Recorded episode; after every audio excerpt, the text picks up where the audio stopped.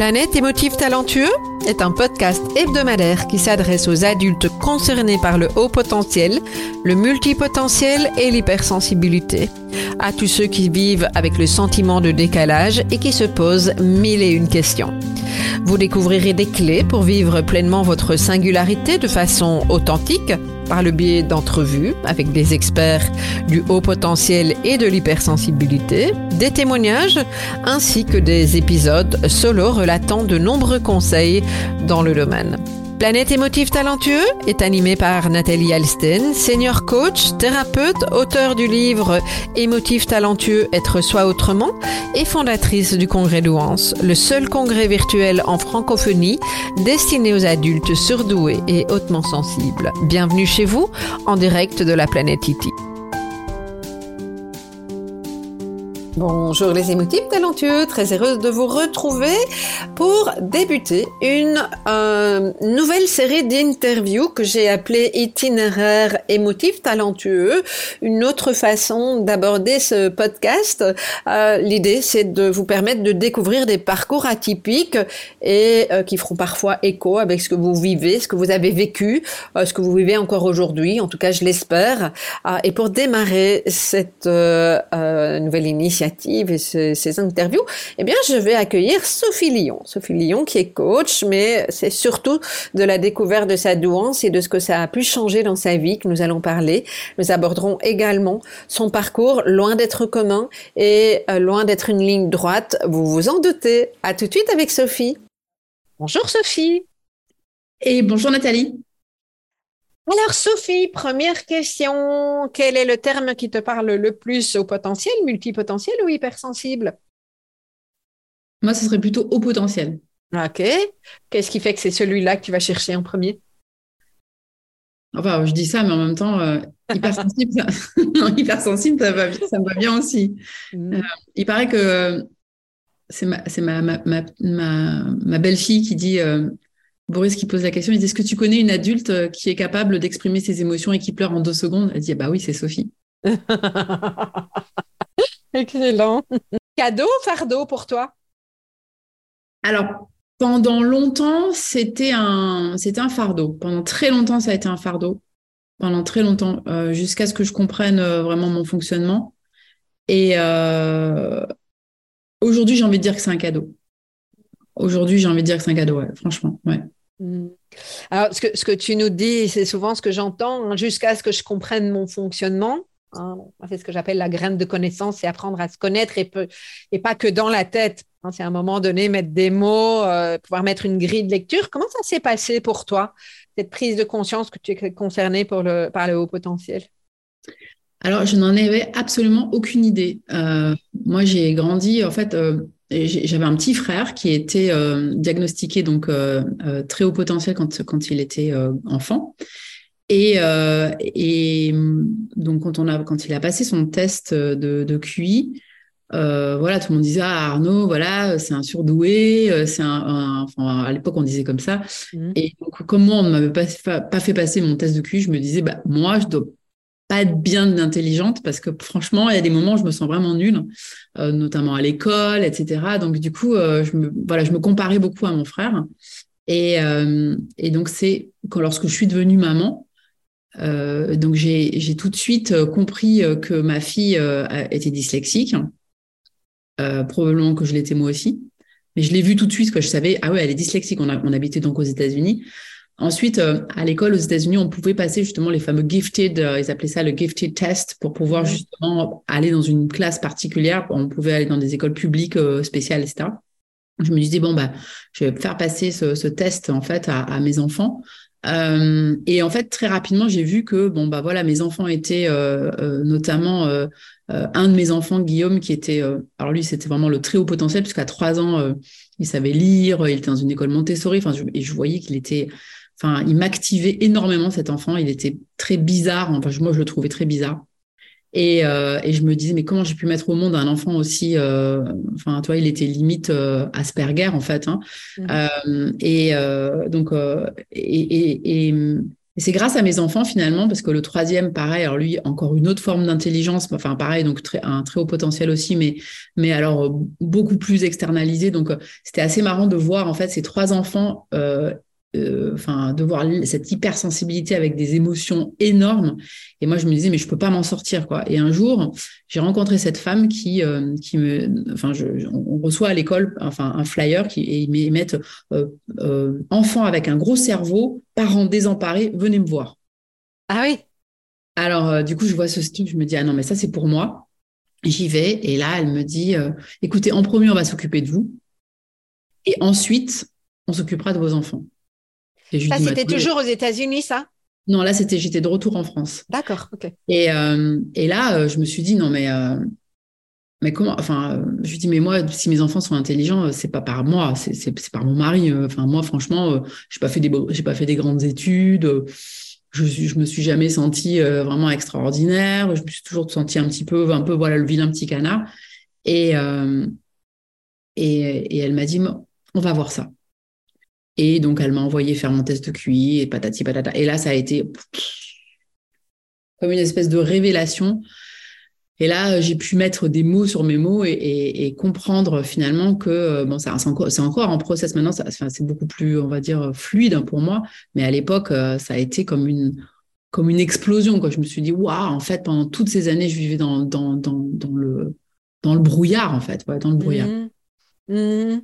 Donc, ce que j'entends, c'est vraiment, oui, tu, tu, nommes cette explosion, moi, c'est ce que j'appelle la phase de révolution, révélation, que c'est un mix de plein de choses, c'est euh, pas possible, et puis oui, et puis on peut être high, et puis redescendre. Comment c'était pour toi à ce moment-là au niveau émotionnel? Alors moi, je euh, enfant, j'ai toujours été comme ça, très high, très euh, voilà, enfin très très solaire, et donc toute ma vie, en fait, on m'a fait comprendre qu'il fallait que j'arrête d'être trop. Hein.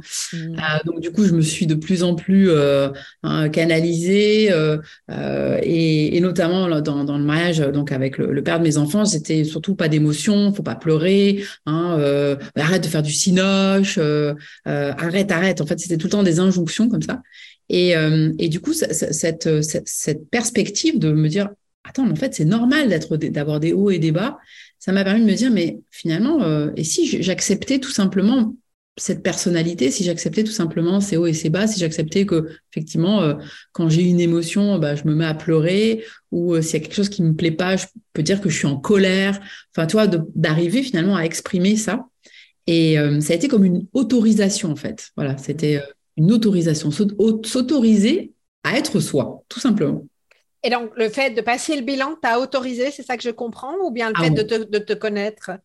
Euh, Ça m'a, ça m'a, ça m'a, ça, les, deux, c'est-à-dire qu'en fait, ça m'a permis de, de, de, de, me dire, ok, maintenant, euh, ton, ton objectif, c'est d'apprendre à te connaître et de m'autoriser en fait à, être de plus en plus moi. Mmh, mmh. Alors, je, ce que j'entends dans ce que tu nous partages, c'est que manifestement l'étape du bilan, de passer ce test, a été importante. Mais est-ce que, avec le recul aujourd'hui, tu te dis que tu aurais pu faire la même chose sans passer ce bilan? Je suis pas sûre. Enfin, on va dire que lorsqu'on me parlait de ça, je me disais ouais non c'est pas pour moi. Non non, pas possible. Et d'ailleurs, quand la nana m'a montré la courbe, elle m'a dit à votre avis, vous êtes où? Ouais. Et moi, je m'étais mis de l'autre côté. Je m'étais mis à 90. Tu sais, enfin, vraiment. De... Ah ouais. Pour te donner l'estime de moi, tu vois. Alors que je, le renomme, en principe le public le sait, mais que le haut potentiel est estimé à partir de 130 et euh, le très haut potentiel dont tu parles par rapport à tes enfants est entre 145 et 160. C'est ça. Et donc, euh, et alors, hyper intéressant parce que quand j'ai passé ce test, on en parlait tout à l'heure, euh, j'ai fait mais n'importe quoi. Mmh. Et je, les exercices, je les commençais par, par la fin. Enfin, la nana, elle était, elle était amusée, tu vois, parce que euh, donc celle qui m'a fait passer le test, elle, me connaissait puisque j'étais déjà venue la voir avec les enfants, etc. Et euh, donc j'avais fait passer le test à mes enfants. Et après, elle m'a dit, bah, je lui dit, oh, j'aimerais bien le faire moi aussi. Et du coup, elle, elle, elle, elle, me voyait faire. En fait, je me sabotais. J'ai passé mon temps, de toute façon, j'ai passé ma vie, toute, enfin, jusqu'à, on va dire jusqu'à jusqu'à ce moment-là, finalement, à me saboter. Mmh. Euh, et, ce qui était hyper intéressant, c'est que euh, le jour où j'ai annoncé à mes parents que j'étais euh, donc au potentiel, Maman, elle a pris super bien. Et mon papa m'a dit, t'es au potentiel. Il me dit, des, dit, des gens comme toi, j'en ai, ai rencontré trois dans ma vie. Il me dit, mais toi, t'es pas, pas au potentiel, c'est pas possible. Ah, c'était compliqué à entendre ça. Ah, c'était horrible. Ouais, je peux entendre. C'était euh, donc euh, d'où la part de sabotage, etc. Donc là, du coup, je me suis dit, ah non, tu peux pas dire ça. Regarde, c'est écrit là. Oui, oui, je, je, vois, tout à fait. C'est pour ça que ça a été important pour toi. Hein. Il y avait une forme de. Est-ce qu'on peut dire que je fais cette hypothèse-là, qu'il y a une forme de légitimité qui s'est euh, installée grâce à ce test? Ah, mais complètement. Et mhm. pendant pas loin de. Ah, je dirais, je, pense que pendant presque deux ans, je l'avais dans, je l'avais dans mon agenda. À l'époque, j'avais encore des agendas euh, papier. Mhm. Et donc, donc je l'avais comme ça plié, tu vois, et je, je l'ouvrais. Et régulièrement, je regardais, je fais, ah, c'est vraiment moi, tu vois. Ouais comme si ça venait me, rassurer, enfin valider en fait cette, euh, ouais, cette souffrance d'enfant euh, euh, qui à la fois donc de l'école, d'incompréhension et aussi, bah, comme tu peux l'imaginer, un contexte pathogène mmh. familial pas très sain. Mmh, mmh.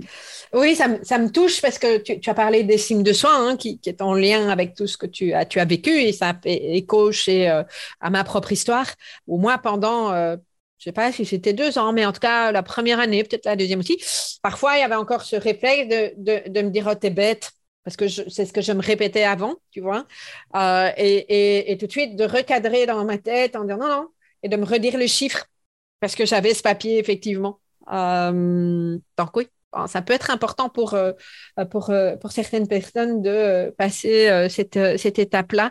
Qu'est-ce qui a... Alors, tu, tu nous parles de ta famille, qu'est-ce qui a été difficile euh, quand tu étais, euh, tu étais enfant? Tu nous as parlé aussi de, dyslexie. Euh, donc ta fille ou ton fils, je ne sais plus. Un de tes enfants est dyslexique également? Oui, Camille est dyslexique. Ma fille est née, oui. Mm. Mm. Est-ce que, est-ce que, ça a rajouté quelque chose à la difficulté? Qu'est-ce qui a été compliqué pour toi à l'école, par exemple, dans ton parcours scolaire? Alors, à l'école, ce qui était c'était vraiment donc tout ce qui avait un lien avec euh, l'écriture, euh, euh, avec les dictées. alors pas la grammaire forcément puisque la grammaire c'était logique donc du coup j'avais toujours j'avais toujours 20 sur 20 d'ailleurs. par contre en dictée alors là c'était bourré de fautes mais je enfin vraiment je voilà beaucoup de beaucoup de fautes d'orthographe. Hein. en plus à l'époque voilà, il y avait quand même cette, c'est quand tu es intelligent, tu donc du coup tu as des bonnes notes en orthographe. Donc forcément, bah, comme j'avais zéro, euh, alors il y avait quand même une part de moi qui me disait, bon, quand même en grammaire, tu as toujours 20 sur 20, donc tu dois pas être si bête que ça. Mais tu vois, toujours cette espèce d'ambivalence en me disant, ah, tu dois pas si être, tu vois, tu dois pas être si bête que ça. Euh, donc là, c'était ça, c'était beaucoup l'orthographe. Hein. Euh, et puis, et la lecture à voix haute. Parce que souvent, quand tu es petit, en fait, et même jusqu'au lycée, en fait, on te fait lire à voix haute. Et moi, j'étais incapable de lire à voix haute. Euh, d'autant plus que, bon, euh, voilà, euh, je décris un, papa un peu, mais bon, c'est vrai qu'il était quand même pas très sympa. mais bon, voilà, quand je lisais, en fait, il me faisait lire et donc il me disait que j'étais, bon, il disait ça en espagnol puisqu'on était donc bilingue. Et, et il me disait, ah, burra, enfin, espèce de, de, de, de, débile, tu sais pas lire, enfin, tu vois, bon. Et donc, du coup, moi, dès, dès que je lisais à voix haute, j'anodais. Alors qu'en fait, je rêvais de faire du théâtre, je rêvais de, faire, de prendre la parole en public. Et, euh, et je me rendais compte que euh, si je voulais faire ça, je pouvais pas parce que je savais pas lire. Mmh. Et donc, euh, du coup, je me suis interdit plein de choses. tu vois, je me suis interdit de faire du théâtre, alors que quand je récitais ma poésie, bah, je le, j'avais toujours des 20 sur 20. je voyais bien que j'avais quand même cette capacité à, à voilà, à, captiver les gens, à, à et la, la, maîtresse en général me disait, oh, mais c'est bravo, parce que voilà. Donc, il y, y, avait des choses où je voyais que j'étais extrêmement douée et d'autres où je me c'était vraiment euh, voilà notamment en lien toujours avec la lecture l'écriture. Ça ça a été euh, euh, donc un gros parcours de résilience parce que du coup j'ai quand même tu vois pendant toute ma vie essayé malgré tout euh, j'ai quand même été, euh, tu vois, directrice marketing et communication, donc c'est moi qui écrivais les, les, tu vois, les, les, les euh, comment dire, les communiqués de presse. Euh, donc je me faisais corriger les fautes par d'autres mmh personnes. Et mais il fallait accepter, tu vois, de se mettre en humilité, en, tu vois, pour pour dire aux gens, excusez-moi, je suis pas, je suis pas très douée en orthographe, même si je suis la directrice marketing et communication. Mais s'il vous plaît, communiquez. Enfin, et je me souviens, j'avais honte, mais en même temps, c'était plus fort que moi parce qu'il fallait que j'aille prouver. En fait, j'avais besoin de prouver que j'étais capable. Graine de courage, hein, c'est la capacité à exprimer les choses dans, dans, le modèle du cycle de développement du potentiel. C'est la capacité à exprimer les choses avec humilité, en l'occurrence, euh, et, d'assumer le regard de, de l'autre côté. C'est ce que c'est ce que tu as fait. Est-ce que, est que dans ton parcours, tu t'es fait aider par euh, par des professionnels euh, avant, après le bilan? Alors euh, toujours. En fait, j'ai vraiment moi pour moi euh, dans ma vie, ça a toujours été ça. C'est-à-dire que j'arrivais pas à, j'arrivais pas à faire quelque chose et ça c'est venu très tôt dans, dans ma vie en fait. Mmh. Euh, j'ai du mal à te dire quand, mais très rapidement, euh, je pense que je tiens vraiment ça de ma maman, tu vois, c'est de te dire, ok, tu n'arrives pas à faire ça, bah, tu vas chercher la solution ailleurs. Euh, donc tu poses la question, tu demandes. Bah, c'est ce que j'explique un peu hein, dans, dans, dans, mon livre, hein, Demande à l'univers et réalise ton big dream. Et d'ailleurs, je me suis fait énormément aider pour écrire ce, ce livre.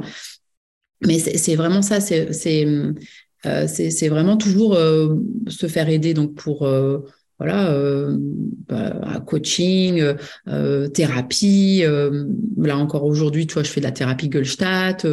Enfin voilà, moi j'ai un problème sur un, un, un, un quelque chose. Je trouve, j'essaie toujours de trouver un professionnel qui va venir m'aider, me, me faire, enfin me faire grandir en fait quelque part. Mmh, Hyper important. Ce que, ce que j'ai souvent constaté dans la communauté des émotifs talentueux, puisque c'est comme ça que je les appelle, hein, qui englobent les hauts potentiels, hypersensibles, multipotentiels, les doubles exceptionnels aussi Hein, parce que euh, quand tu parles de dyslexie, ça se rajoute hein, au potentiel. On appelle ça la double exceptionnalité et c'est un profil très particulier. Mais ce que j'ai souvent constaté, c'est euh, cette propension à se dire je vais y arriver tout seul. Est-ce que ça a pu euh, être quelque chose qui, qui t'a parlé, toi, à un moment donné dans ta vie? Oui, probablement au début, en fait, mais comme je suis en human design, moi je suis quelqu'un, moi j'aime aller vite. Donc du coup, mmh quand je voyais que tu étais stoppé, euh, euh, ah, toi, enfin, donc du coup, j'allais chercher l'information ailleurs. J'ai jamais eu honte en fait d'aller voir les gens en disant, euh, Madame, je comprends pas, levez la main, tu vois. Euh, Est-ce que vous pouvez m'expliquer? Euh, Donc non, en fait, je pense que j'ai, enfin, ça, ça, a pu m'arriver quand même quelque part, peut-être de deux fois, au début, de commencer par moi-même, me dire, oh non, voilà, c'est trop difficile, allez, j'arrête. Et je, mmh. voilà. Euh, par exemple, toi, toi ton, ton, podcast, par exemple, tu vois, moi, j'ai pas, je me suis pas encore lancé dans un podcast, mais si je devais me lancer dans un podcast, c'est évident que euh, toute la partie technique, je la remets dans les mains de, quelqu'un d'autre, ça c'est sûr. Mais je te rejoins. Moi, c'est même pas la partie technique. Je savais pas commencer euh, un podcast. J'ai pas le temps, j'ai pas la patience, et donc j'ai été chercher le pro du podcast à Marco Bernard pour m'aider à le, à, le monter. Donc, euh, sur cette énergie-là, on, fonctionne de manière similaire et euh, j'ai le sentiment que ça m'a mené plus loin et plus vite, euh, effectivement. Quoi. Mhm. C'est ça, il n'y a pas de temps à perdre en fait. surtout quand tu prends en conscience que, enfin, toi, je me suis dit, mais attends, mais cocotte, tu viens de, réaliser que tu es au potentiel à passer 40 ans. Bon, là, maintenant, allez, hein, on y va, quoi. Mhm. Euh, aujourd'hui, qu'est-ce que euh, cette grille de lecture t'apporte dans ton quotidien? Le fait de savoir que tu es au potentiel et, tout ce qui va avec. C'est rassurant. Parce que pendant longtemps, euh, moi j'ai une, grand-mère, donc la, maman de mon père, en fait, elle a passé une bonne partie de sa vie dans une clinique, un sanatorium en Espagne, euh, donc moi je me disais bon euh, quand j'ai des hauts et des bas comme ça oulala là là, à mon avis si tu continues comme ça tu vas finir comme ta grand-mère toi euh, bon il y a c'est possible que tu sois un, peu enfin pas schizo mais des fois un peu mm. folle. En fait il y avait le mot folle qui revenait ouais, ça revient souvent hein. Mm. ouais. Et, et, du coup je me, je me disais je me disais ah ouais quand même et et ça m'a ça m'a rassuré. Ça m'a permis de comprendre que non, c'était pas de la folie, c'était vraiment euh, juste des vagues d'émotions très intenses. Et que après bah voilà euh, après la vague très intense bah, il y avait une, une, vague de descente. Et que avec le temps je pouvais arriver en fait euh, à les réguler ou tout simplement me laisser couler avec et que c'était voilà que c'était et plus je, je, me coulerais dans, cette vague parce qu'en plus bon bah je suis une fille du Sud-Ouest euh, et donc euh, voilà moi j'ai grandi avec euh, entre Biarritz et Montalivet où on fait du surf donc c'était vraiment ça c'est-à-dire plutôt que d'aller à contre-courant allez j'y vais je vais avec et que effectivement quand il y a des grandes vagues euh, bah voilà faut, accepter ça et, et, se laisser porter par, par par le courant tout simplement ouais Mm. Tu dis, ce qui me touche beaucoup, hein, c'est en fait cette, prise de conscience que non, tu n'es pas folle et que la découverte de ton potentiel a, aidé. C'est quelque chose que j'entends très souvent. Et en même temps, moi, je l'ai transformé en, ce grain de folie, tu vois, dans le côté positif, ce côté atypique qui peut faire les choses différemment, parfois même avec un humour décalé.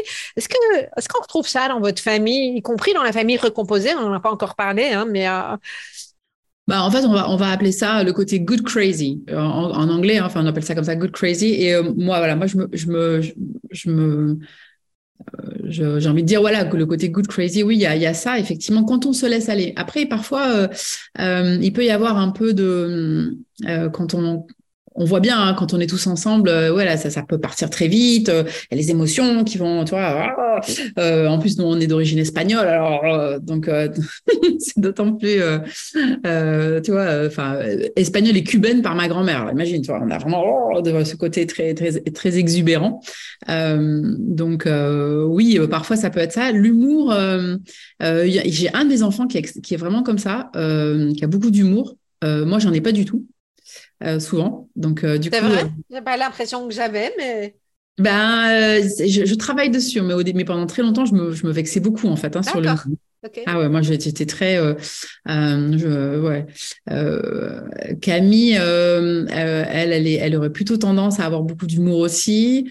Euh, c'est en train de changer, tu vois. Je pense qu'avec le temps, avec euh, l'appropriation, avec la thérapie, euh, j'ai de plus en plus de recul. Je prends, je, réagis moins, et donc je pense que j'ai de plus en plus, mais c'est pas évident, ouais. Mm. Mm. Alors ça, c'est l'humour, mais est-ce que tu as le sentiment que toi ou ta famille, vous faites des choses plutôt décalées ou pas? Oh, mais complètement. Mm. Bah, ça se traduit? Oh bah déjà rien que le choix euh, déjà le choix de vie tu vois euh, euh, mes enfants par exemple donc en, France on, a après le bac normalement tu dois faire ce qu'ils appellent parcoursup bon moi oh, enfin mes deux enfants n'ont absolument pas ils se sont même désengagés de ça les gens disaient mais comment ça, vous pouvez ne pas faire Parcoursup, mais on a le droit. Donc, il y en a un qui est parti faire ses études, enfin l'une au Costa Rica, l'autre au Japon. Euh, voilà, on est très atypique. Oui, je pense que depuis toujours, euh, et mes parents, et, enfin, et, c'était des gens très atypiques. On, on, a des choix de vacances. Enfin, moi, quand j'étais enfant, on passait nos vacances à Montalivet, donc dans un voilà un centre naturiste. Donc c'est quand même un peu très très atypique pour le coup. Mhm. J'ai grandi là-dedans. Euh, voilà, j'ai, euh, euh, enfin, les lectures, la façon de voyager, le fait de faire du van.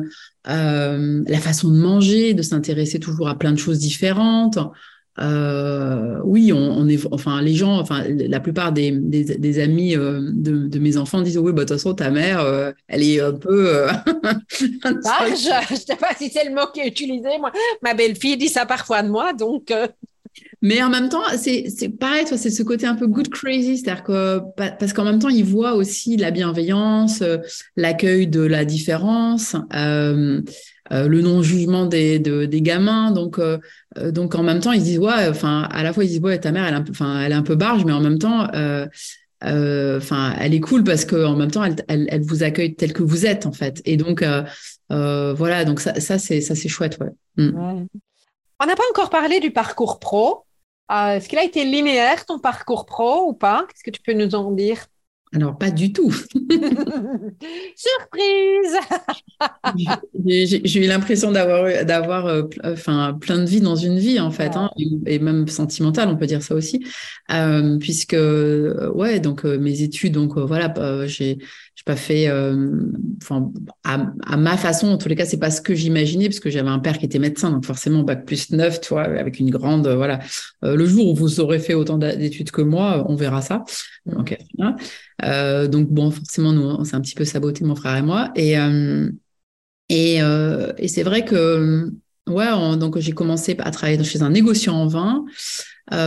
très jeune, j'ai commencé. En fait, j'ai commencé à travailler très jeune, à donner des cours d'anglais, des cours de, de maths. Après, j'ai commencé à faire de la peinture. J'ai toujours vendu plein tout ce que je faisais.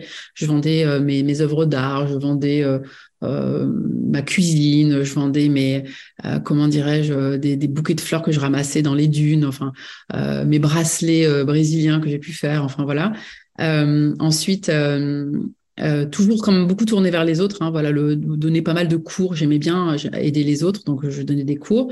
Euh, j'ai travaillé donc chez un, un, négociant en vin. Donc là, quand j'étais un peu plus sérieuse, un peu plus âgée, euh, enfin mon premier boulot c'était donc euh, je travaillais à l'export puisque moi j'avais cette chance d'être née dans une famille polyglotte, donc en, en, anglais, espagnol, et j'ai tout de suite été très attirée par la langue anglaise très jeune.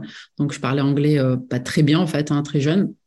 Voilà, euh, ça, ça m'a énormément aidé en fait hein, pendant toute ma vie, euh, même si j'avais pas fait des grandes études. En tous les cas, le fait d'être trilingue, ça m'a amené partout.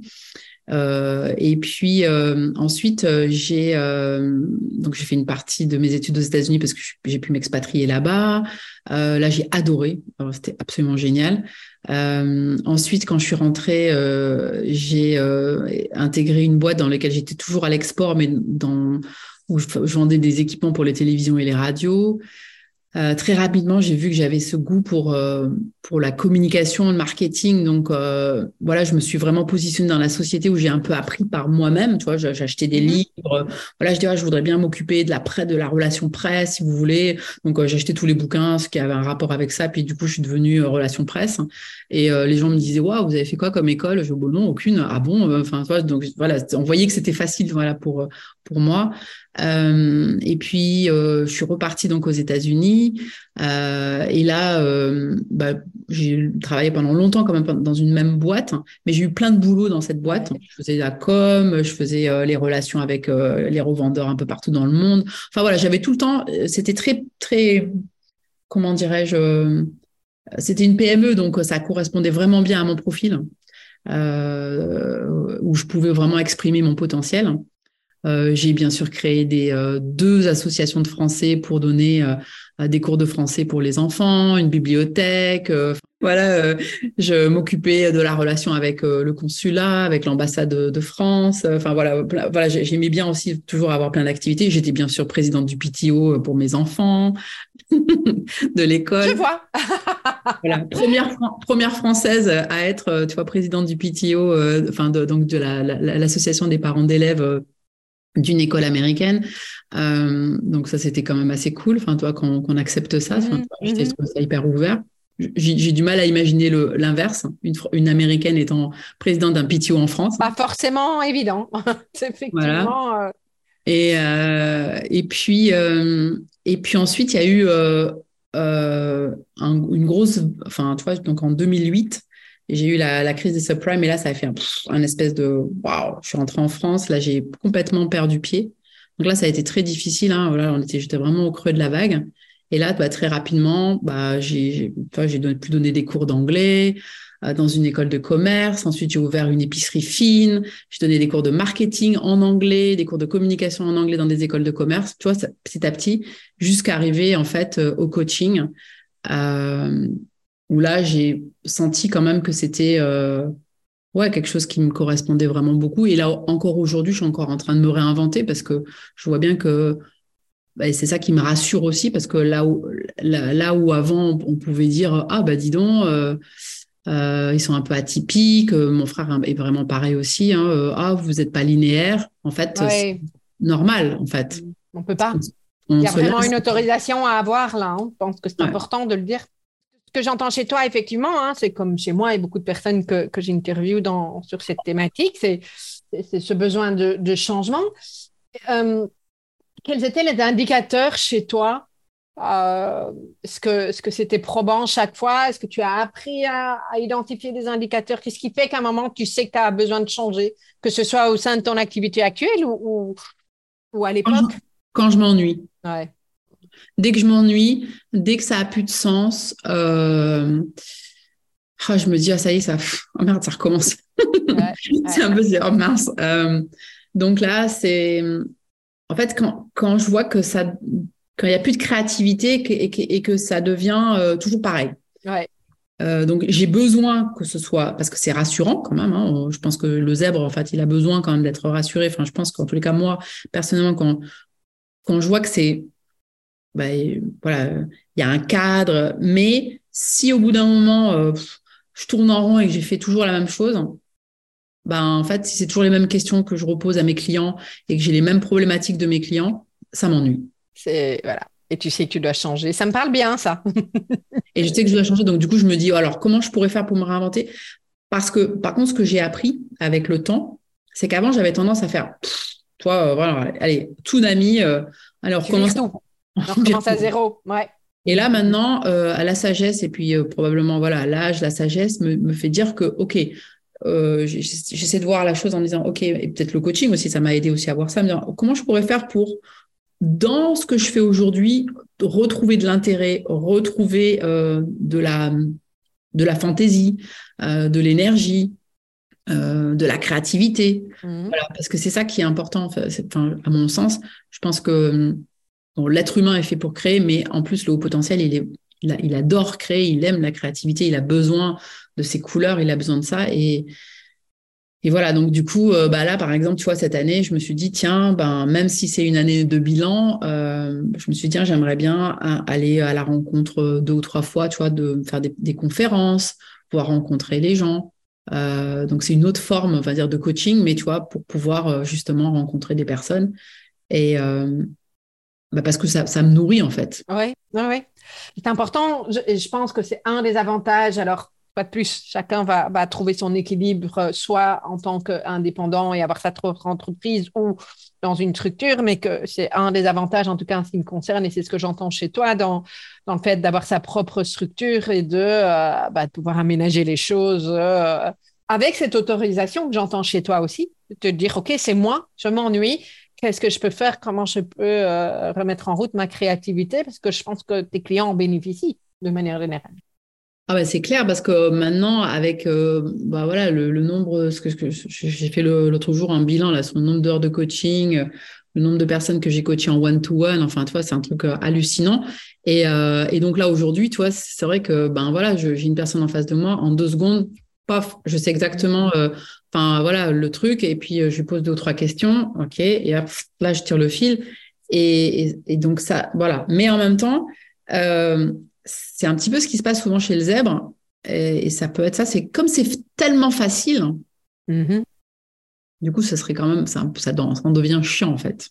Mm-hmm. Nous, on aime bien quand même quand c'est pas trop facile. Mm-hmm. Tu vois. Donc, et j'essaie quand même de me regarder. Je me challenge toute seule en me disant attention, Sophie, tu vois, va pas te saboter quand même parce que c'est important parce que cette, expertise, malgré tout, elle est là. Donc, euh, donc euh, c'est donc c'est voilà, c'est aussi se regarder avec bienveillance et apprendre de plus en plus à, se connaître en fait et à et quelque part euh, en anglais on dit tame en fait hein, c'est vraiment c'est ça enfin c'est euh, apprivoiser quelque part c'est c'est c'est euh, souffrances hein, parce que c'est aussi quelque part aussi des souffrances oui bien sûr ouais. Je, reviens à mes graines de connaissances, aller dans sa version mature, aller en introspection, aller voir ses ombres, mm. ces, ombres et en être conscient, et puis passer dans la sagesse de savoir euh, bah, quel est l'équilibre.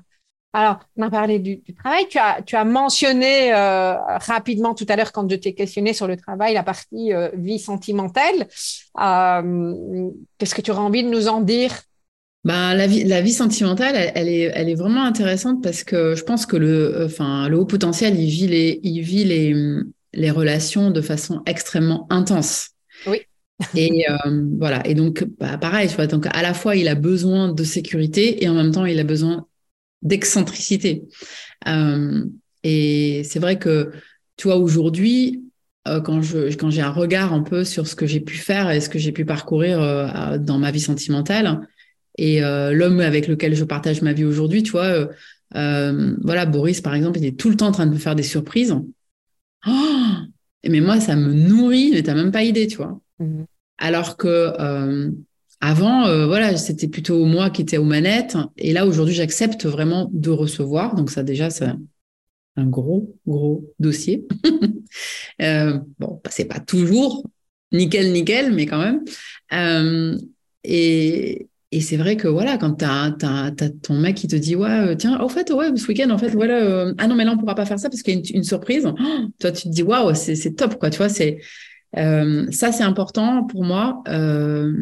Voilà, et, aujourd'hui, ben, j'ai envie de dire, en tant que haut potentiel, donc euh, probablement, voilà, il y a derrière les gens qui, écoutent, hein, il y a beaucoup de personnes qui sont probablement très conscientes. C'est vraiment, voilà, c'est aller à la rencontre de, cette conscience et puis de rencontrer quelqu'un qui va pouvoir lui aussi bah, grandir, en fait. On va grandir ensemble et, être de plus en plus dans cette conscience, en fait. Et donc, euh, nous, on, communique beaucoup, même sur les choses qui, nous, qui sont très dérangeantes. Donc là, ouais, je me sens pas bien, je me sens activée. Euh, voilà ce qui se passe en moi. Et en disant que bah voilà, c'est moi, c'est pas toi, mais c'est moi. Mhm. Et donc, euh, on a chacun notre thérapeute. Euh, on a chacun, donc bah, voilà, on, travaille donc avec Martin, donc au niveau Martin Latulipe, au niveau du coaching. Mais voilà, on essaie vraiment de bosser et de, faire tout le temps des, choses pour nous-mêmes et pour nous en fait. Et chacun, enfin chacun et aussi pour notre couple. Euh, depuis qu'on est ensemble avec Boris, ça fait cinq ans, euh, on, a écrit toutes nos intentions de couple, on, prend le temps, ce qui n'est pas toujours évident, hein, parce qu'avec le temps, hein, des fois tu dis, euh, et donc tous les trois mois, de s'arrêter, de regarder, dire, OK, qu'est-ce qu'on avait écrit? Ah ouais, est-ce qu'on en est toujours là? OK, est-ce que ça nous plaît toujours? euh, Parfois, c'est pas évident hein, de prendre le temps, mais mais voilà, enfin, en tous les cas, on essaie d'aller sur, cette, sur, ce, sur ce couple conscient. Euh, et, et, donc là, cette année, bah, ça va être une année de bilan. Donc, ça va être euh, intéressant de pouvoir partager ça ensemble encore, tu vois. C'est super, c'est chouette à entendre, en tout cas touchant. Euh, est-ce que dans ton expérience, c'est important, parce que c'est une question qui revient souvent de, notre public, de, d'être en couple, de, de, vivre une relation amoureuse avec quelqu'un qui est aussi concerné par le haut potentiel et, l'hypersensibilité? Ah bah moi je pense que enfin je pense que c'est nettement mieux, c'est clair, parce que bah, on voit bien, enfin, moi, je régulièrement dans, dans les gens que je, que je coach, enfin, euh, bah, la plupart des gens, ils, ils attirent des, bah, des prédateurs, quoi. Enfin, et donc, du coup, euh, bah, c'est sûr que c'est quand même, c'est plus safe, j'ai envie de dire. Après, euh, ça ne veut pas dire que c'est pas, c'est pas une garantie 100%, mais si l'autre tu peux avoir des euh, prédateurs dans les hauts potentiels et dans les, hypersensibles aussi. Hein oui, mais bon, c'est sûr. Mais je, t'ai interrompu, excuse-moi. Non, non, je t'en prie. Euh, mais oui, euh, c'est-à-dire qu'en fait, être conscient de ça, c'est-à-dire que je pense qu'effectivement, être quand les deux sont au potentiel, c'est quand même. Ou, alors, tu pas plusieurs choix, parce qu'il y en a qui préfèrent être avec des personnes un peu plus. Moi, j'ai un frère qui a fait ça, tu vois, qui a toujours été avec des personnes un peu plus. un peu en dessous de lui. Mmh. Mais je pense qu'effectivement, quand on est euh, de haut potentiel, c'est beaucoup plus. Euh, je pense que c'est plus facile parce qu'au moins on, se comprend. Après, ça ne veut pas dire que, si l'un et l'autre ne font pas le travail, enfin, c'est important de toute façon que l'un et l'autre fassent son travail. Ça, c'est. Mais tu as parlé de couple conscient. Je pense que c'est ça parce que tu as parlé un peu plus tôt d'intensité. De, c'est un des risques, hein, c'est que deux intensités ensemble, ça fait intensité au carré. Mais quand, quand on met de la conscience là-dessus et qu'il y a du dialogue, qu'il y a toute une série de choses qui sont mises en place, effectivement, on peut, euh, on peut en tirer les, bénéfices. Hein. Je, reprends une phrase que tu as dite euh, tout à l'heure aussi, hein, que tu avais appris à surfer avec ton, ton haut potentiel. Et j'ai l'impression que quand les deux ont appris à surfer, ça peut faire euh, de jolies vagues, entre guillemets, mais ça peut être chouette, effectivement. Bah, j'ai épousé un waterman, donc ça, ça va ah, bien. Bah, voilà, tu vois, euh, on, est dans le bon. Je vais terminer ici, Sophie, en te posant une dernière question, si tu le veux bien. C'est euh, si tu avais un, conseil euh, de, des motifs talentueuses à transmettre aux personnes qui nous écoutent, qu'est-ce que tu aurais envie de leur dire? Aimez-vous? C'est-à-dire que, en fait, je pense que dans tout ce parcours de haut potentiel, moi, je me souviens quand j'étais enfant, j'avais ce, petit livre euh, chez ma grand-mère. Euh, c'était donc euh, Le vilain petit canard. Mm.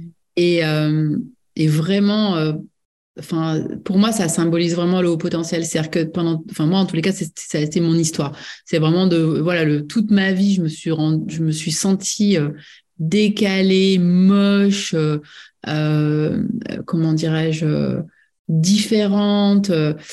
Euh, pas à ma place. Et puis d'un seul coup, un jour, j'ai vu ouf, voilà, des grosses ailes qui sont qui ont poussé. Et là, je me suis dit ah ouais, en fait, non, mais en fait, je suis un signe. Je suis, je suis, bah, en fait, je suis magnifique. Je suis un soleil, quoi. Et euh, et, et donc du coup, c'est voilà, aimez-vous, aimez-vous, parce qu'il y, a rien, il y a personne d'autre que vous peut vous aimer, peut vous aimer à votre place, quoi. Et donc c'est ça, c'est vraiment s'aimer, s'aimer. Ouais. Mm. C'est se voir comme un joyau. Mm. Se voir comme un joyau, c'est beau ça. Merci Sophie. Merci Nathalie. J'espère que vous avez apprécié cet échange dans lequel je parle parfois de graines.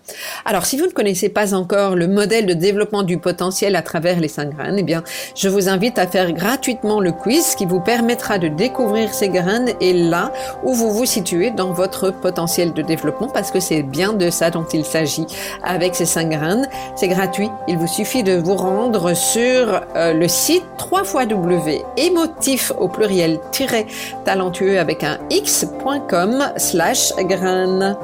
À la semaine prochaine